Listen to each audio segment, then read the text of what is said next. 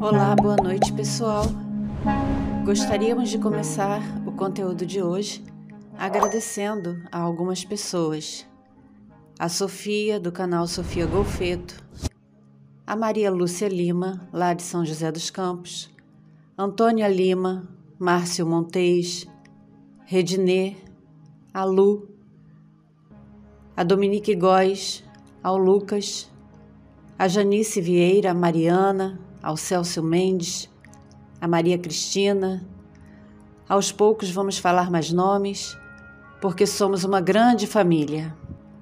É uma forma de demonstrar gratidão diante deste momento tão delicado, onde temos sido acolhidos com tanto amor e carinho.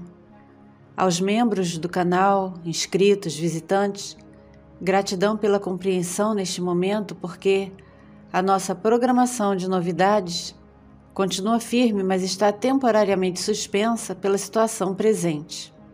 A atualização de hoje sobre o estado de saúde da minha mãe estará no espaço Comunidade. Quem desejar saber a respeito é só dar uma chegadinha lá e ler, ok? Hoje temos mais um Perguntas e Respostas com Alex Collier. Alex, qual a diferença entre seres multidimensionais, interdimensionais e hiperdimensionais? Hum, eu não tenho muito conhecimento sobre isso, não acredito que sou inteligente o suficiente neste momento para falar isso. Por exemplo, os andromedanos seriam considerados tecnicamente multidimensionais, porque eles podem existir dentro da fisicalidade e em mais de uma ou duas dimensões. Quando eles encontram seres da sexta dimensão ou da sétima, também são seres multidimensionais. Agora, hiperdimensional, não tenho certeza se sei qual é a definição disso, mas que eu saiba, os seres que criaram todas as coisas podem vir e usar a fisicalidade em todas as dimensões. Assim como os seres que parecem anjos eu não sei qual seria a classificação de um ser parecido com um anjo, porque não sei em qual dimensão eles ficam na maior parte do tempo. Então, não sei como responder essa questão completamente, tipo, quanto mais aprendo, mais percebo que não sei das coisas. É um mistério que continua, continua e continua, da mesma forma que o conhecimento e a experiência. Viver a vida é constantemente buscar por outra coisa, é algo infinito, seja qual for a definição de infinito. Esta foi a resposta do Alex. Vamos fazer uma pequena ressalva aqui. Somos seres multidimensionais em corpos tridimensionais. Seres multidimensionais interagem com todas as dimensões. E prestem atenção nessa explicação que daremos que não precisa ser obrigatoriamente aceita por todos de imediato.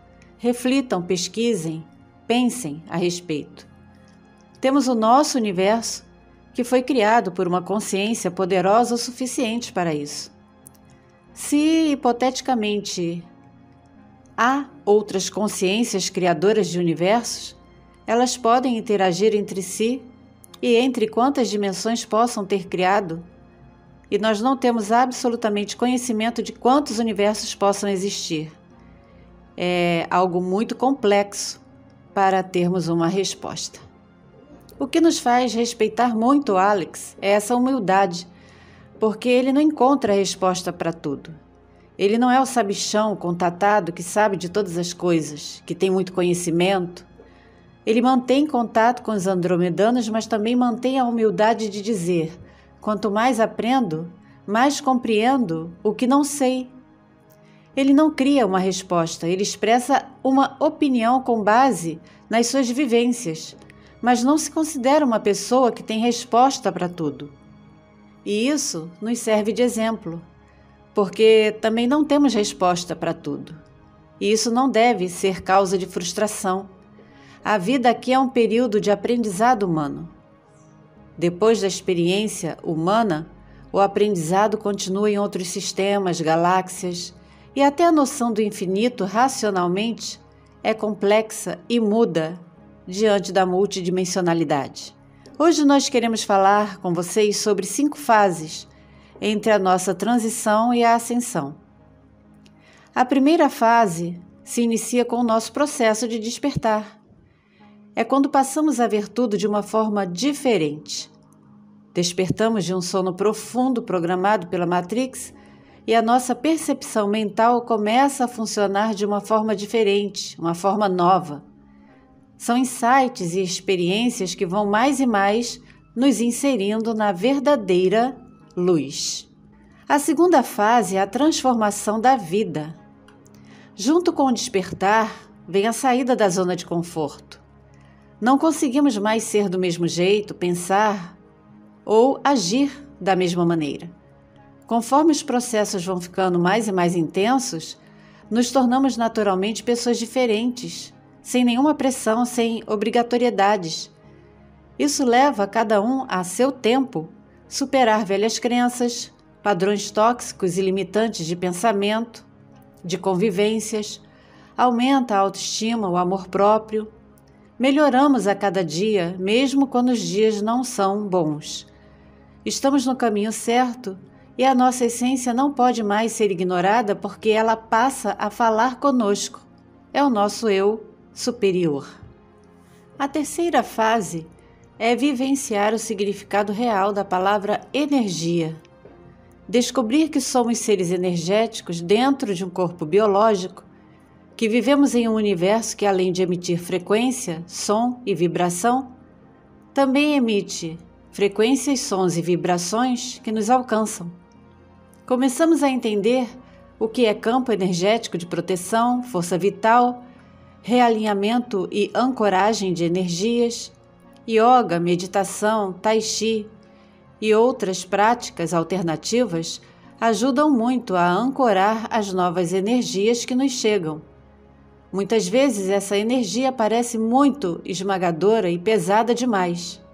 Então, precisamos aprender a transmutá-la e moldá-la de tal forma que ela se acomode e não nos deixe pesados e desorientados a respeito. Passamos também a identificar ataques energéticos e aprendemos a repeli-los. Então recomendamos que vejam aqui no canal a playlist do curso gratuito sobre energias e todos os vídeos que possam falar sobre proteção energética.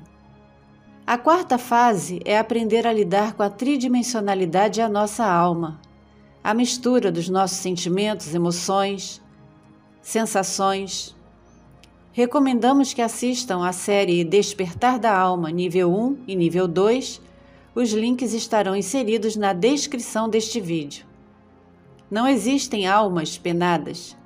Existem sim resíduos de energias mal resolvidas soltas por aí. Almas que se encontram e se reencontram deram o nome de almas gêmeas, mas são duas essências que se conhecem de sabe-se lá quantas vidas passadas, aqui ou em outros sistemas, planetas, galáxias. Qual é o propósito disso tudo? Ajudar nossa conexão com a fonte criadora, nosso eu superior, e começar a experimentar ainda na 3D uma vivência de 5D. Você não vai se desintegrar, não vai desabar. É um processo de transformação que vai alinhar seu propósito de vida aqui neste planeta, o motivo real da sua vinda aqui. Por último, vem a dissolução total do eu, do ego. Dentro dos nossos processos, ele se dissolve compreendendo que somos um no todo que é tudo em todos nós em algumas culturas chamam de iluminação, unidade e por aí vai. Antes da ascensão é preciso viver a graça de viver no estado de graça e gratidão a despeito de. Somos tudo no hoje e, ao mesmo tempo, dentro da sopa primordial universal, nós somos luz, energia, som, frequências, vibrações, porque fazemos parte do universo e ele faz parte de nós. Que o conteúdo de hoje possa te ajudar a ter mais clareza em seus processos. Estamos juntos. Se desejar, continue conosco. Gratidão por acompanhar e apoiar o canal muita paz, muito amor, muita sabedoria e discernimento e principalmente muita da verdadeira luz.